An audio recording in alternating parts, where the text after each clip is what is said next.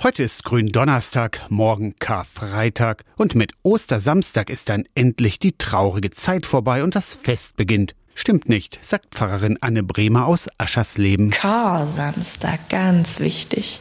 Am Kar-Samstag ist Stille. Der Ostergeschichte nach liegt der Leichnam von Jesus am Tag nach der Kreuzigung, also am Samstag, in der Grabhöhle. Letztlich ist das nichts anderes, als wenn ein Angehöriger stirbt. Es braucht eine Zeit, wo man Stille wird, wo man versteht, was da ist und wo man auch aushalten muss, dass noch nichts geklärt ist. Ostern beginnt dem christlichen Glauben nach in der Nacht von Samstag auf Sonntag, sagt Pfarrerin Anne-Christina Wegner aus Laucha. Und davor habe ich die Zeit, zur Ruhe zu kommen, die stille Zeit auszukosten. Würde ich sehr gönnen. Wir leben sehr schnell, sehr hektisch. Heißt genau genommen also frohe Ostern keinesfalls vor Ostersonntag wünschen. Ach was, findet Pfarrerin Wegner. Das geht alles. Die Frage ist, ob man es will. Wenn ich jemanden am Donnerstag vor Ostern sehe, den ich dann nicht wieder sehe bis nach Ostern, dann sage ich auch und dann frohe Ostern. Am Ostersonntag aber geht's so richtig los. Dann kann man ganz, ganz, ganz, ganz lange Ostern feiern. Alle Kinder können immer sagen, ich will noch einen Osterhasen, bis es nämlich dann endlich Himmelfahrt ist. So lange kann man Ostern feiern. Aus der Kirchenredaktion Torsten Kessler, Radio SAW.